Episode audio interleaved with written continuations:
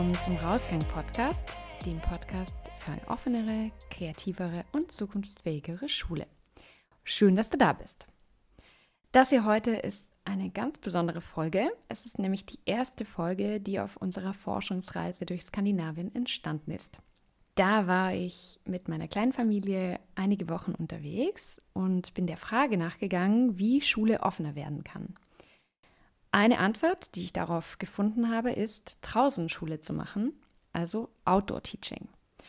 Outdoor Teaching ist total im Kommen, ist mein Eindruck. In Finnland ist es schon ziemlich verbreitet. Dort wachsen gerade nachhaltige Strukturen, die Outdoor Teaching verankern sollen. Bei uns ist es noch lange nicht so. Es gibt zwar ein paar Netzwerke wie zum Beispiel draußenunterricht.de oder Silviva oder draußenunterrichten.ch in der Schweiz. Das ist alles noch ganz klein und in der Entwicklung, aber das gibt es auch bei uns schon. Ich hatte ja auch mal eine Podcast-Folge mit Johannes Blotzky gemacht, der draußen Schule in der Metropolregion Hamburg anbietet. Ja, so gibt es mehrere Personen, die das auch schon in Deutschland machen, aber es ist noch nicht strukturell verankert bei uns. Damit das in der Breite ankommt, muss diese Form der Pädagogik auf jeden Fall auch in die Lehrkräfteausbildung. Da war ich mir mit meiner Gesprächspartnerin einig.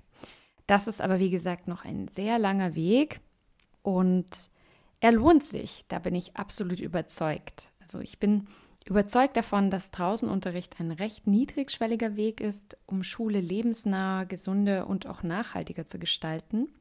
In unserem Gespräch wirst du erfahren, dass es dabei vor allem um eine Haltung geht, also eher um eine Denkweise, und der Aufwand hält sich, wenn man diesen Denkwandel einmal vollzogen hat, wirklich in Grenzen. Jede Lehrkraft kann gleich morgen starten, wenn sie das möchte.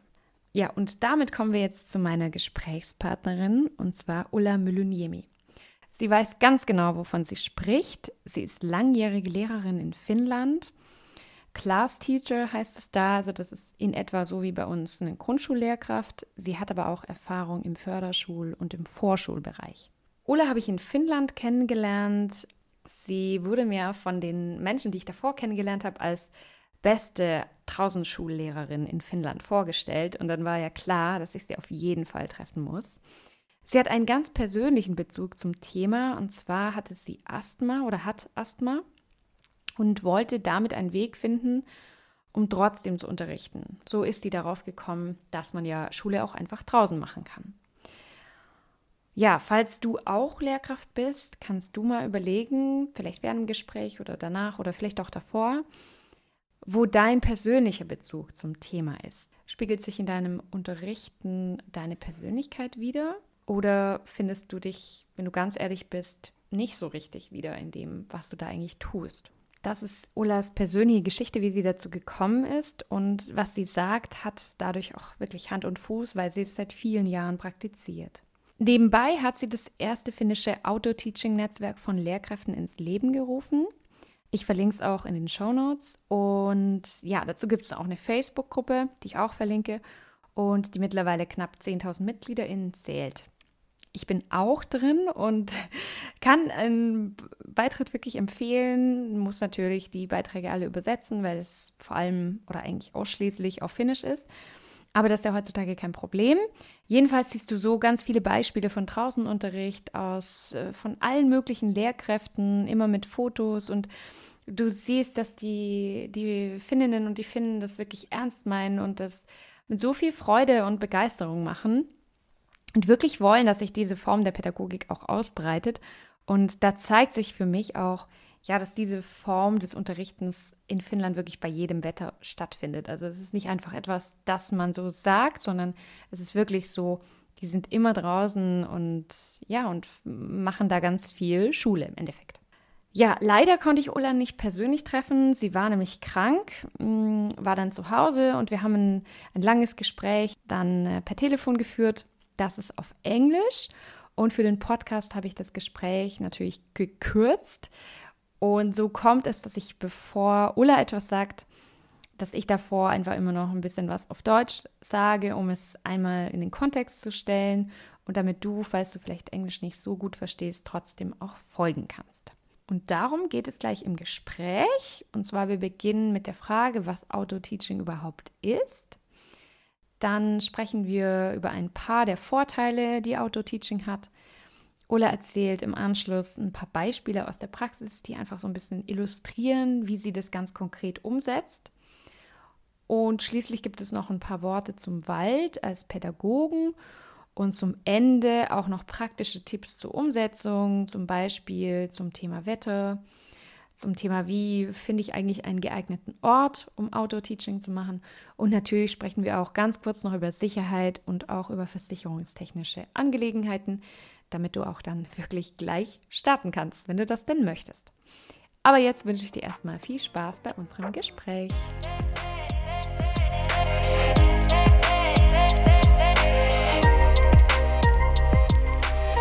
Was ist Outdoor Learning überhaupt und in welchem Rahmen kann es in Schule integriert werden?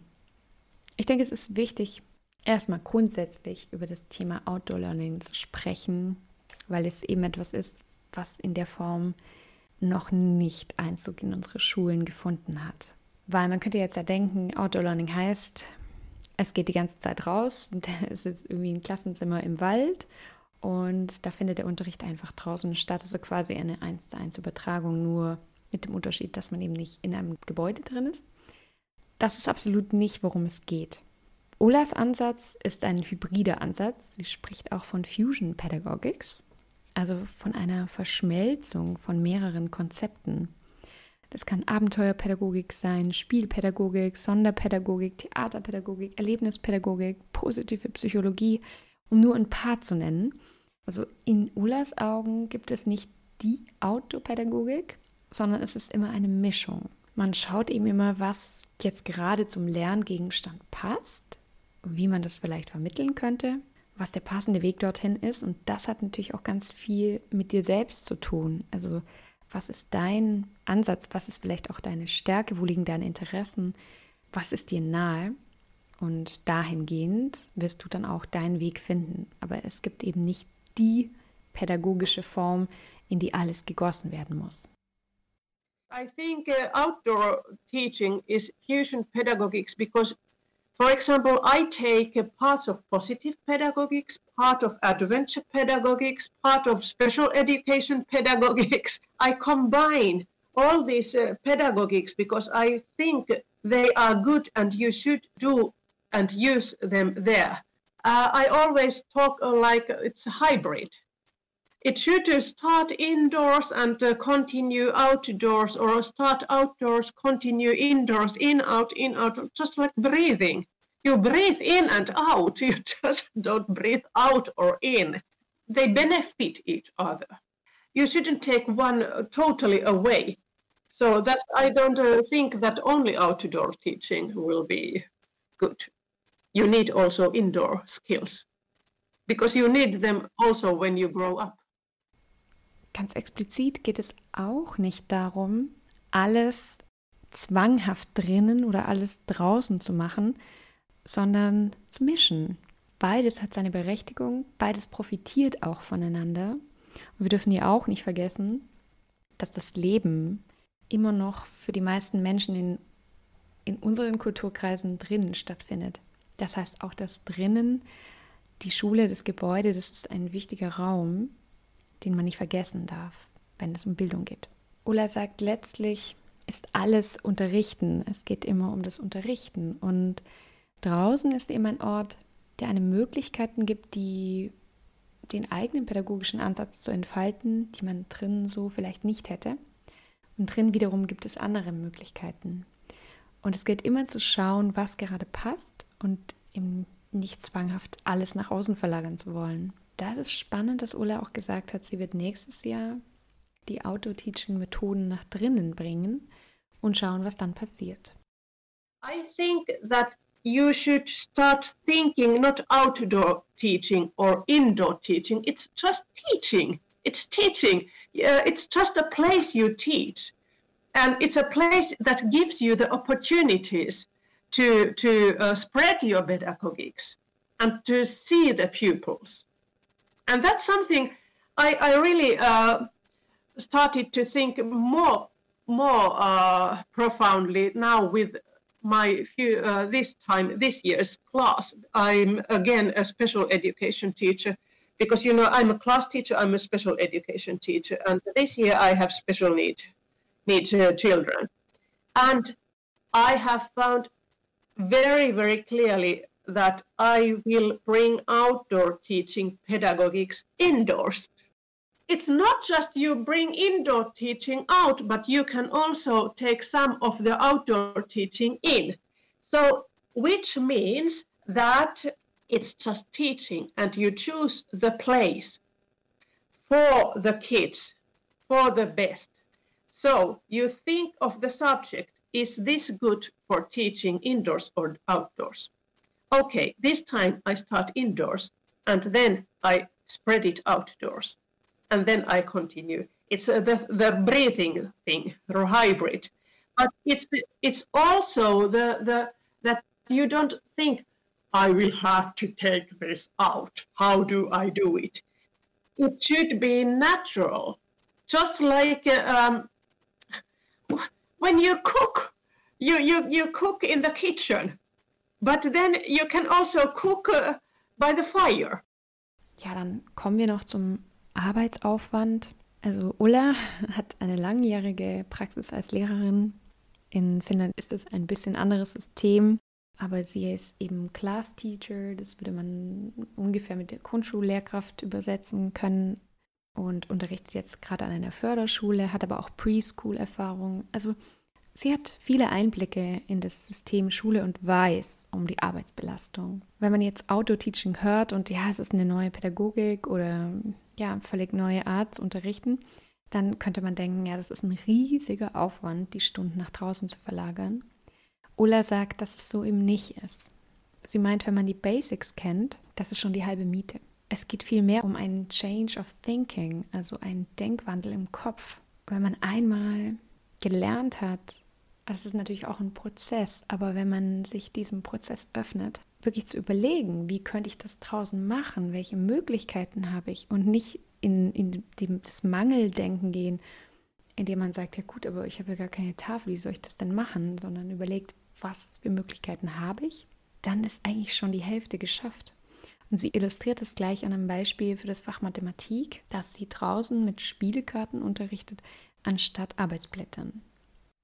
Because I think it's it's spreading this kind of pedagogics, but uh, teachers uh, they are very very uh, mm, busy.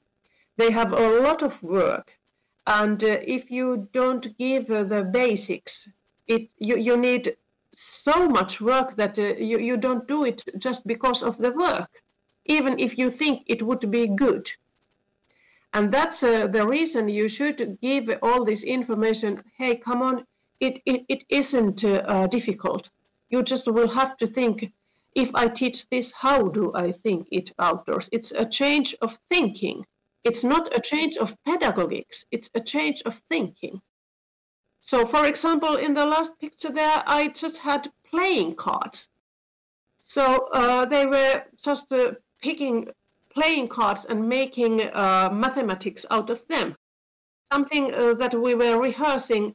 So instead that uh, we had a sheet of uh, uh, ready calculations, I made a play out of it. Also insgesamt sehen wir, der Materialaufwand ist nicht größer als drinnen. Im Gegenteil, es ist oft kleiner. Ullas Motto ist, dass es cheap easy und sustainable ist. Also sie verwendet auch oft Materialien, die sie irgendwo geschenkt bekommt oder sehr günstig erwerben kann oder gebraucht kaufen kann.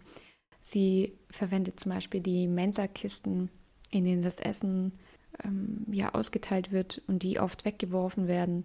Die verwendet sie wieder. Sie hat eine Kooperation mit einer Preschool, wo sie auch die Spielsachen zum Beispiel haben kann. Also ja, sie versucht es sich wirklich leicht zu machen.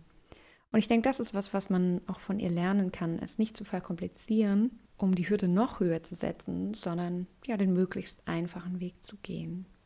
Dann sprechen wir jetzt mal über die Vorteile von Outdoor Learning.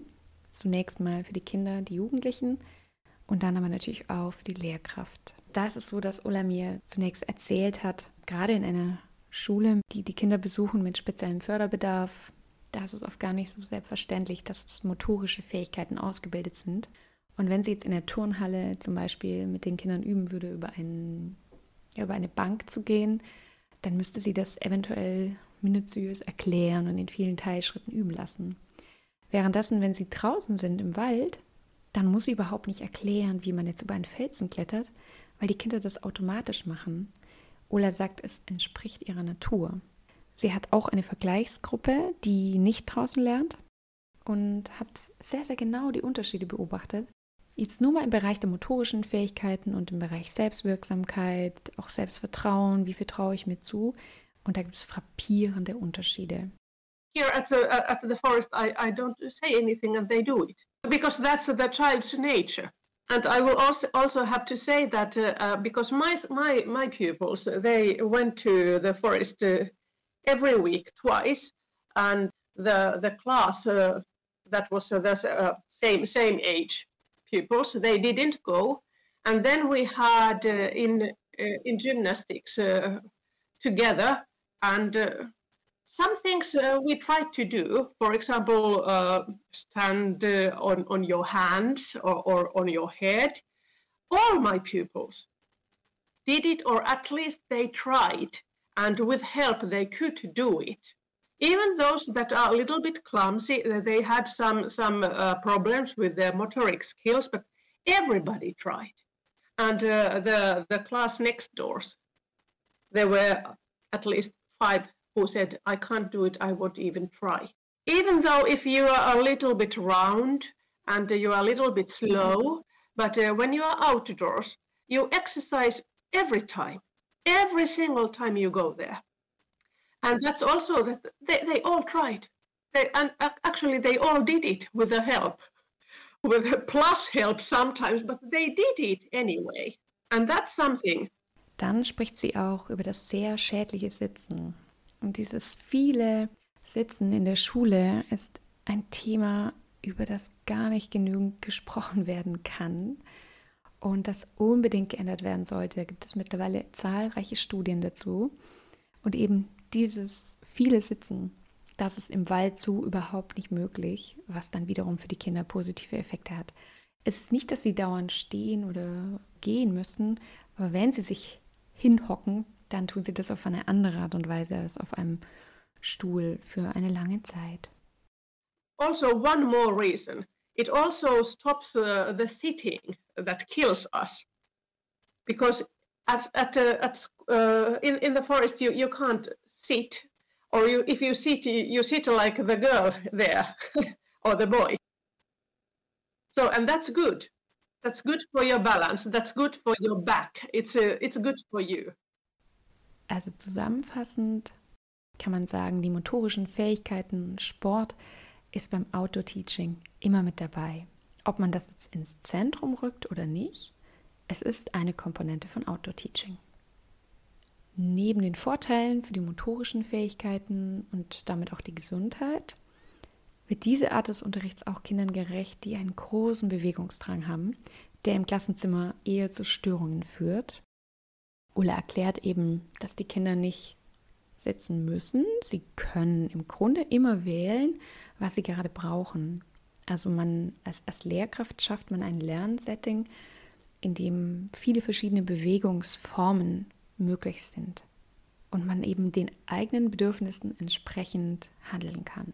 Und was ein ganz wichtiger Punkt ist, der kommt jetzt in dem Gespräch tatsächlich ein bisschen zu kurz, aber auch nur, weil, weil wir uns beide das so einig waren, dass wir darüber gar nicht länger gesprochen haben, gibt es mittlerweile eben auch viele Studien, die bestätigen, dass Bewegung und Lernerfolg gekoppelt sind. Also dass ich besser und nachhaltiger lerne, wenn ich mich dabei bewege. And they can move. Even the, the kids uh, who can't uh, sit still for 45 minutes, they can move and come back, they can move and come back, and then they can do with their hands. and still they are doing math and thinking.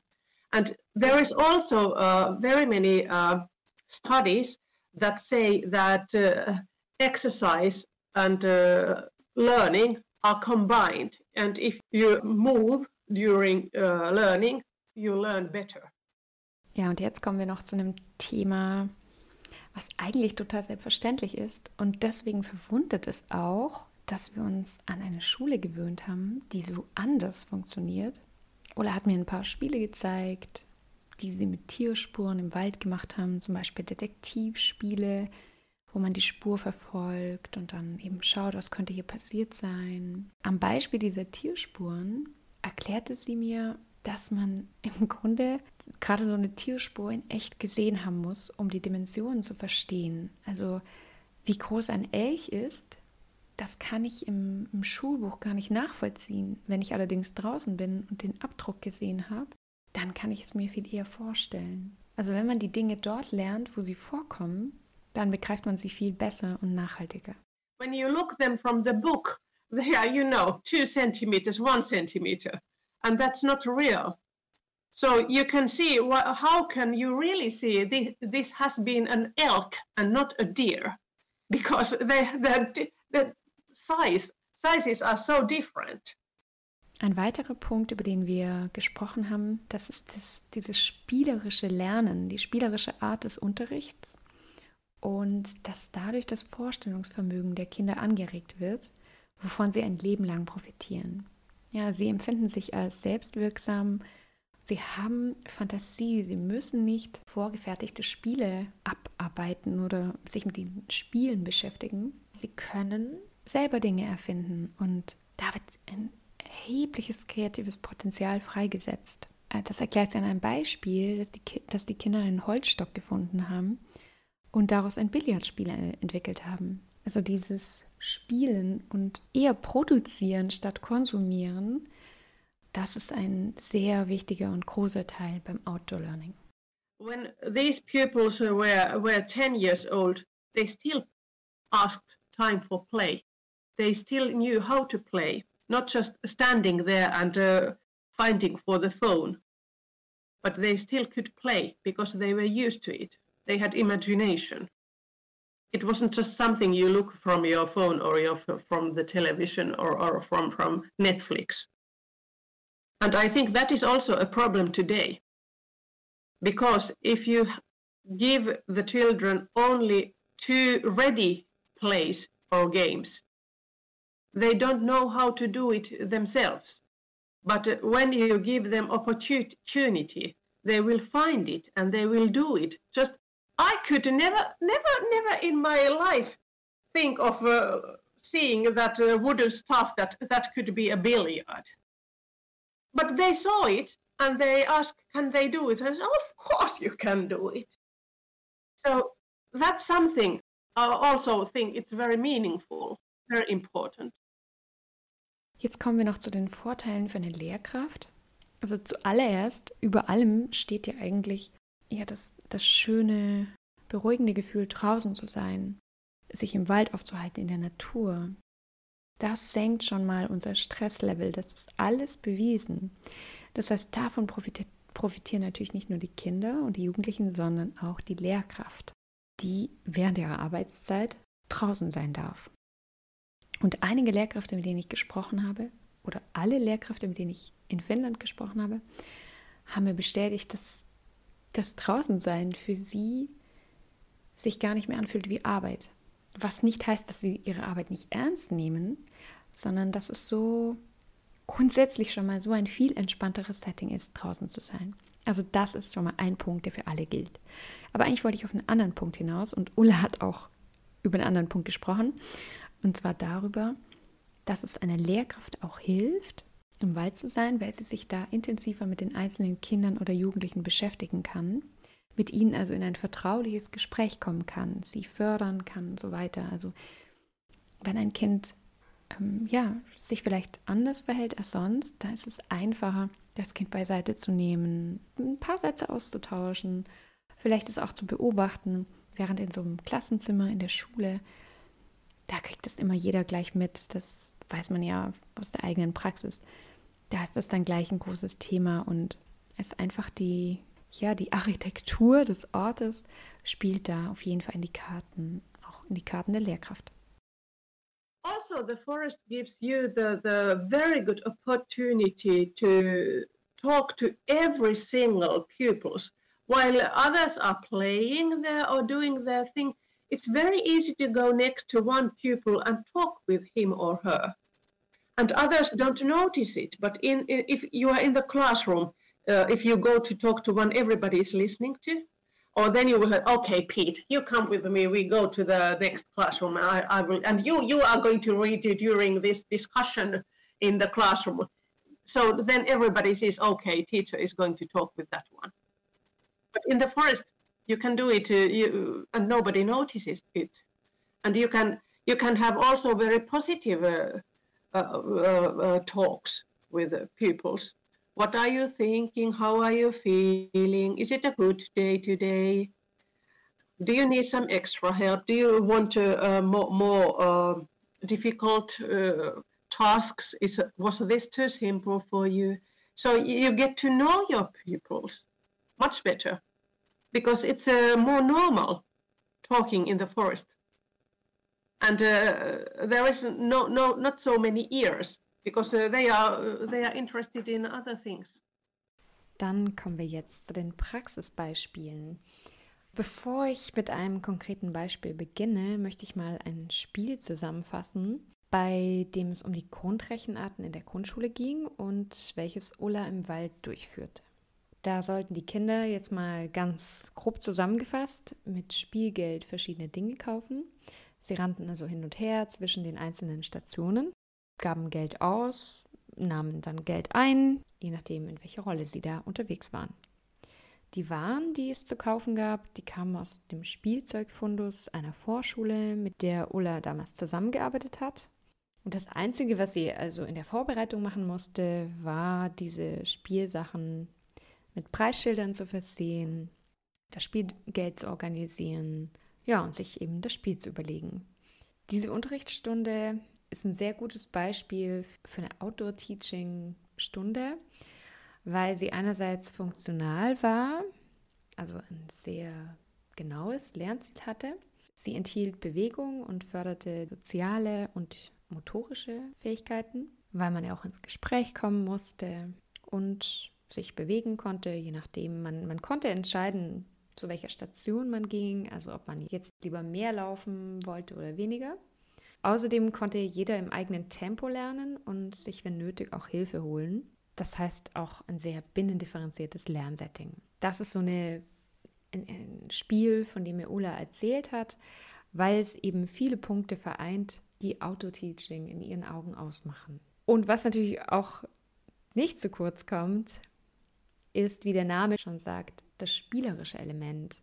So alles, was man tut, ist auch auf Freude ausgerichtet und macht Spaß. Das Lernen ist sehr spielerisch im Endeffekt. Ola hat mir dann auch erzählt, wenn man rausgeht in den Wald, dass man sich gar nicht immer etwas vorbereiten muss, weil der Wald an sich schon so viele Detektivgeschichten anbietet. Also je nachdem, in welchem Fach man unterwegs ist oder in welchem Fächerverbund. Aber es gibt immer etwas zu erkunden oder zu tun. Das ist so das erste Beispiel. Wenn man jetzt nicht mit einem speziellen Auftrag unterwegs ist, dann wird es immer etwas geben, was man erkunden kann. Da braucht man natürlich dann auch ein entsprechendes Mindset, also eine entsprechende Offenheit. Und man muss zulassen können, dass man selber nicht immer alles in der Hand hat. It's always, you can't find signs. It's a, it's a detective story in the forest, everywhere. Who has eaten this? What has been done here? So you, you are always a detective in the forest. Jetzt kann man ja sagen, gut, so Detektivgeschichten im Wald, das ist ja jetzt eine Sache, die ergibt vielleicht Sinn für naturwissenschaftliche Fächer, Biologie oder so, wo einfach die Natur der Lerngegenstand ist, aber in anderen Fächern sieht das viel schwieriger aus. Naja, wenn wir jetzt zum Beispiel das, ein sprachliches Fach nehmen, Deutsch zum Beispiel, jetzt in Deutschland, oder Finnisch in Finnland, dann könnte man so eine Detektivgeschichte auch in eine Geschichte packen, indem man zum Beispiel daraus Literatur macht oder sie als Theaterstück inszeniert und so weiter und so weiter. Also da wäre schon mal ein Ansatzpunkt in Verknüpfung mit den Detektivgeschichten. Aber ich möchte auf jeden Fall noch ein anderes Beispiel zeigen, bei dem Ulla erzählt hat, wie sie den Englischunterricht draußen gestaltet hat.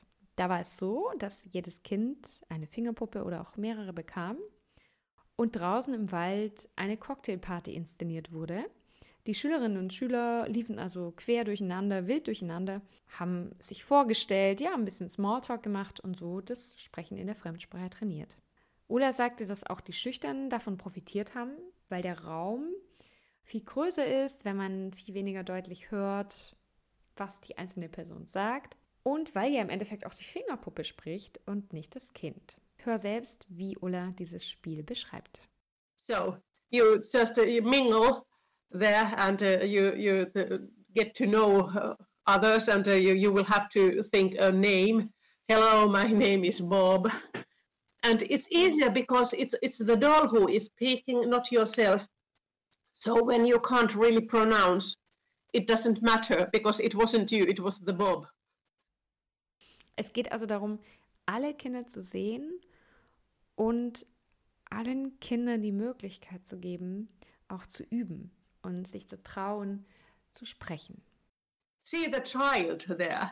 So if if uh, she's uh, or he is very shy, so so you you you, don't have to put uh, her or he uh, him to to face the impossible, but uh, you can give him or her the possibility to practice. Yeah, and uh, because you can have more more noise in the forest because there is space for that.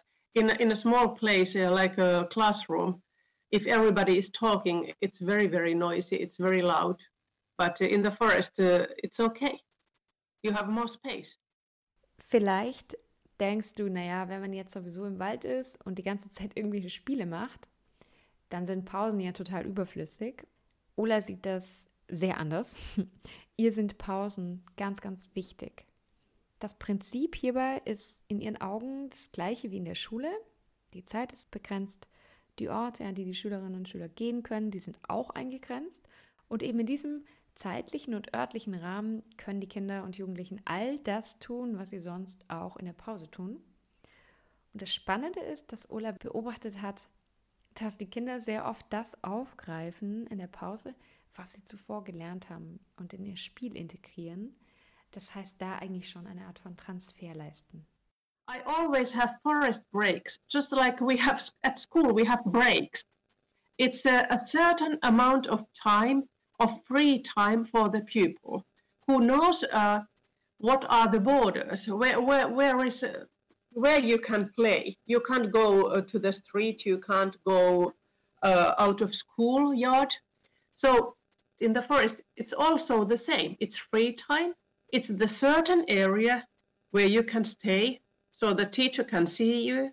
You can do the things you could do at school, not other things, and it will stop at uh, the certain after certain amount of minutes.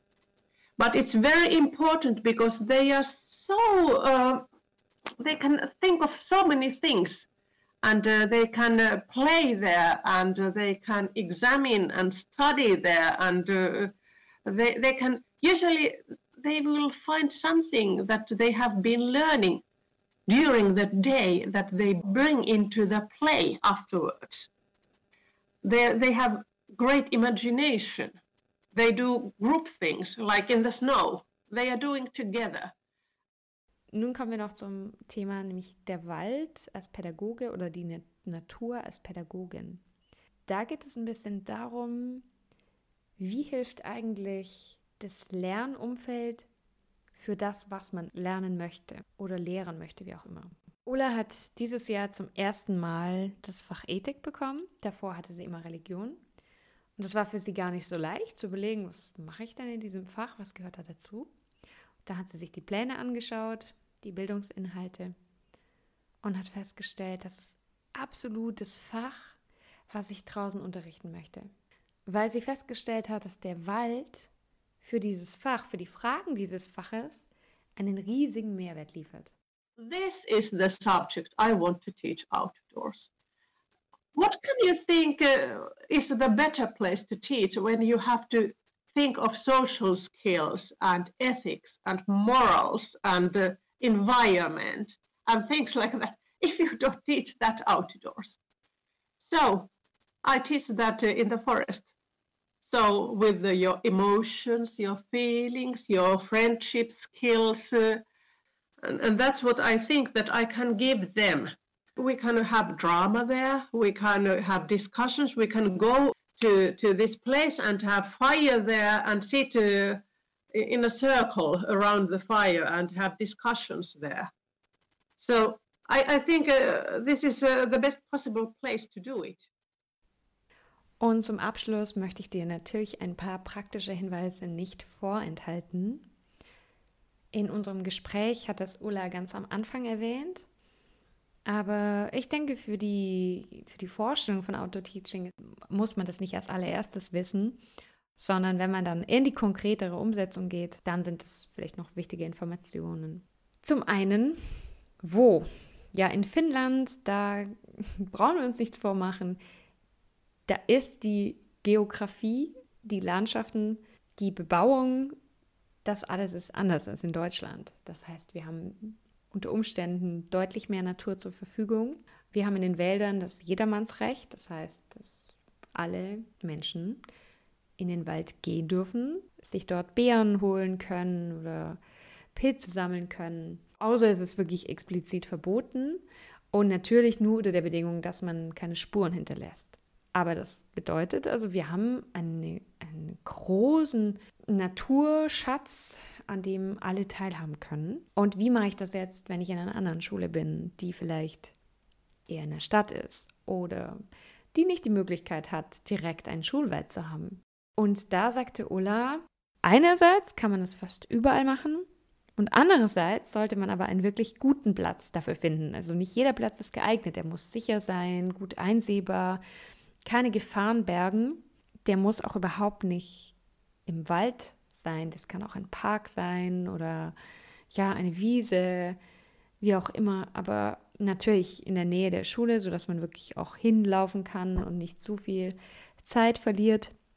Aber wenn man eben diesen Platz gefunden hat, dann sollte dem Ganzen auch nichts mehr entgegenstehen. Ich muss allerdings dazu sagen, der Vollständigkeit halber, Ola hat auch erzählt, an ihrer Schule gab es einen Unterstand und ja, einen festen Feuerplatz. Sie hatten da auch Hängematten aufgebaut, beziehungsweise die Vorrichtungen sind da immer vorhanden, sodass man die Hängematten einfach schnell auf- und abbauen kann, sodass sich die Kinder auch ausruhen können. Also das alles ist in Deutschland vielleicht etwas unwahrscheinlicher als in Finnland, aber das heißt nicht, dass man es nicht schaffen kann. Also wenn man wirklich einen Ort finden möchte, dann wird man den auch finden. Und es muss ja auch nicht vom, an, von Anfang an perfekt sein, so, sondern man kann das erstmal ausprobieren, ganz niedrigschwellig. Also ich war auch in anderen Schulen oder auf anderen Schulhöfen in Finnland, wo es nicht so einen riesigen Schulwald in der Nähe gab aber wo man trotzdem vor die Tür gehen konnte und ein bisschen Naturerlebnis haben konnte. It's uh, you can you can do it uh, almost uh, anywhere where it's uh, um, safe. So not uh, where are steep rocks or or, or um, where, where you can find it's dangerous. So then then you don't go there. Or if it's uh, if there is a lot of bushes, so you can't uh, have space enough so you can't see them. And uh, there is not enough space to do do the learning thing. Then you, you should really uh, try to find a good place in the forest. Ja dann noch eine ganz wichtige frage nämlich das wetter. Das ist in Finnland bekanntlich ja etwas rauer als in Deutschland das heißt, die Winter sind wirklich sehr kalt. Aber ich habe ja am Anfang von dieser Facebook-Gruppe erzählt, die Ulla gegründet hat oder von dem Netzwerk. Und die Bilder, die ich da sehe, die zeigen mir, dass die Finnen wirklich immer rausgehen. Also auch im tiefsten Winter. Und so wird der Outdoor-Teaching auch verstanden. Es ist nichts, was man jetzt nur macht, wenn sonnig ist und 15 Grad, sondern wirklich das ganze Jahr über. Und Ulla betont auch, was das für ein, ein wertvolles Gefühl ist, wenn man merkt, wie ein Wald auch Geborgenheit schafft. Und ja, natürlich ist es da auch ganz wichtig, dass die Lehrkraft vorbereitet ist Ulla hat. Das zeigt wieder, wie einfühlsam sie ist und wie zugewandt.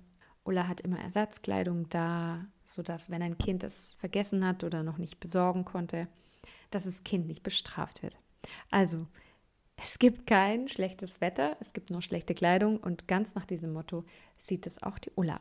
Oh yes, and uh, always if if it's sunny or is it rainy, it's uh, it's uh, it's so nice to be outdoors, and uh, also the children learn that outdoors, uh, if it's a little bit rainy, in the forest it's not so rainy and the the air is so fresh, and they learn to uh, put right clothes so they learn that it can be cozy outdoors, even though it's a, a bit cold or it's a bit rainy. But that means that I also have extra clothing in my classroom because there's always a kid that uh, the parent either didn't remember or didn't care or didn't just have the certain kind of clothing. So it's not the child's fault. So I don't want him or her to be uh, cold or wet. So I have something extra for him or her. Und zum Abschluss kommen wir noch zu einem sehr, sehr wichtigen Thema, ohne dass es gar nicht geht. Und das ist die Sicherheit und die Versicherung. Zunächst mal die Versicherungslage in Deutschland. In Finnland ist es ein bisschen anders, deswegen lasse ich da jetzt auch nicht Ulla zu Wort kommen, sondern ja, habe mich selber schlau gemacht.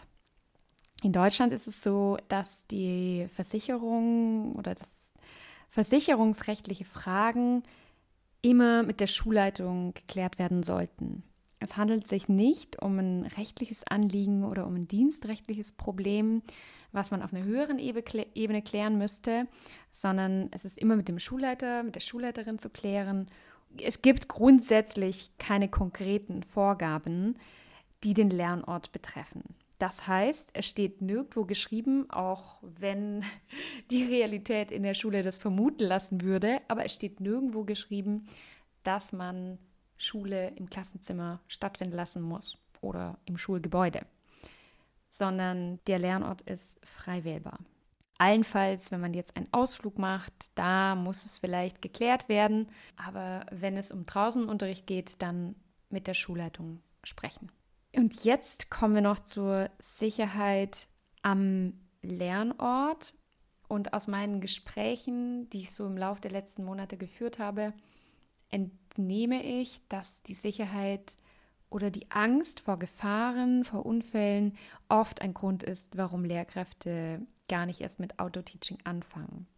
Das ist sehr, sehr schade, weil man sich auf diese Gefahren vorbereiten kann, wenn man viele der Gefahren auch, vielen der Gefahren auch vorbeugen kann. Und ja, dann hat man, dann kann man etwas erleben und bewegt sich vielleicht aus der Komfortzone heraus, wird aber auf jeden Fall belohnt.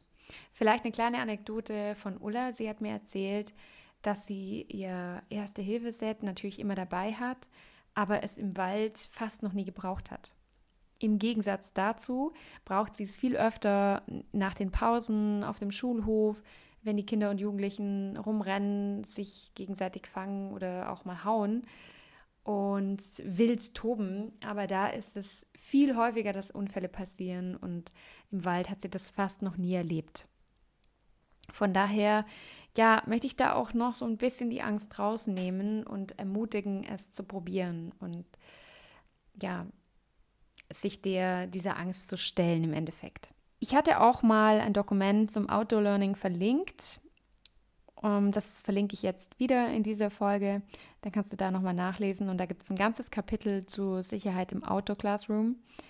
Viele Dinge, die man beachten kann, äh, von dem, was man, bevor man loszieht, was man beachten muss, die Ausrüstung, die Handynummern, die Allergien der Schülerinnen und Schüler, das eigene Handy und so weiter. Ähm, und dann eben auch grundsätzliche Dinge, bevor man überhaupt Auto-Teaching betreibt, also was man vorbereitend tun kann, vielleicht welche Bögen man erstellen kann, an die man sich dann hält im Notfall und auch welche Aufklärungsarbeit vielleicht nötig ist bei den Schülerinnen und Schülern, Also welche giftigen Pflanzen gibt es, welche gefährlichen Tiere gibt es, wo muss ich aufpassen, wie verhalte ich mich im Wald und eben all diese Fragen klären.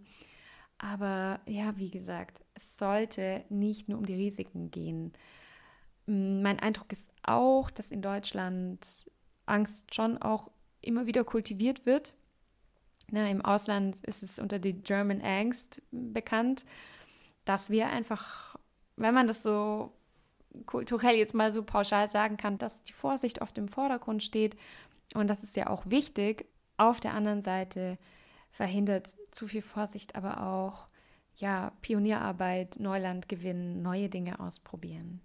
Vielleicht mache ich dazu noch eine, eine komplette Folge, dass ich auch mal mit einer Expertin, mit einem Experten spreche zu diesem Thema was ist denn eigentlich Sicherheit ähm, im Draußenunterricht, was gibt es da zu beachten, wohin kann man sich wenden, um sich da vielleicht fortzubilden. Aber für jetzt soll es das an der Stelle gewesen sein. Ja, und mit diesem Thema schließen wir jetzt auch die Folge. Ich hoffe, du konntest was für dich mitnehmen, hast ein bisschen den Eindruck bekommen, wie es funktionieren kann. Es wird in den nächsten Wochen und Monaten auch weitere Folgen dazu geben ich denke, es ist ein sehr, sehr wichtiges Thema und ein zukunftsfähiges Thema, draußen Unterricht zu machen. Von daher am allerschönsten fände ich es, wenn du es einfach mal ausprobieren möchtest. Ich meine, der Winter neigt sich dem Ende zu, aber wie wir gehört haben, ist auch der Winter überhaupt kein, kein Grund, es nicht zu tun. Im Gegenteil, der Winter bietet ganz schöne Möglichkeiten, dadurch, dass man vielleicht Schnee hat und Spuren sehen kann und ja, da nochmal einen anderen Blick auf die Natur bekommt. Aber falls dir das doch ein bisschen zu hart ist, um einzusteigen, dann kommt jetzt auch der Frühling. Und ja, vielleicht probierst du es einfach mal aus. Ich würde mich sehr, sehr freuen. Bis dahin, alles Gute und tschüss.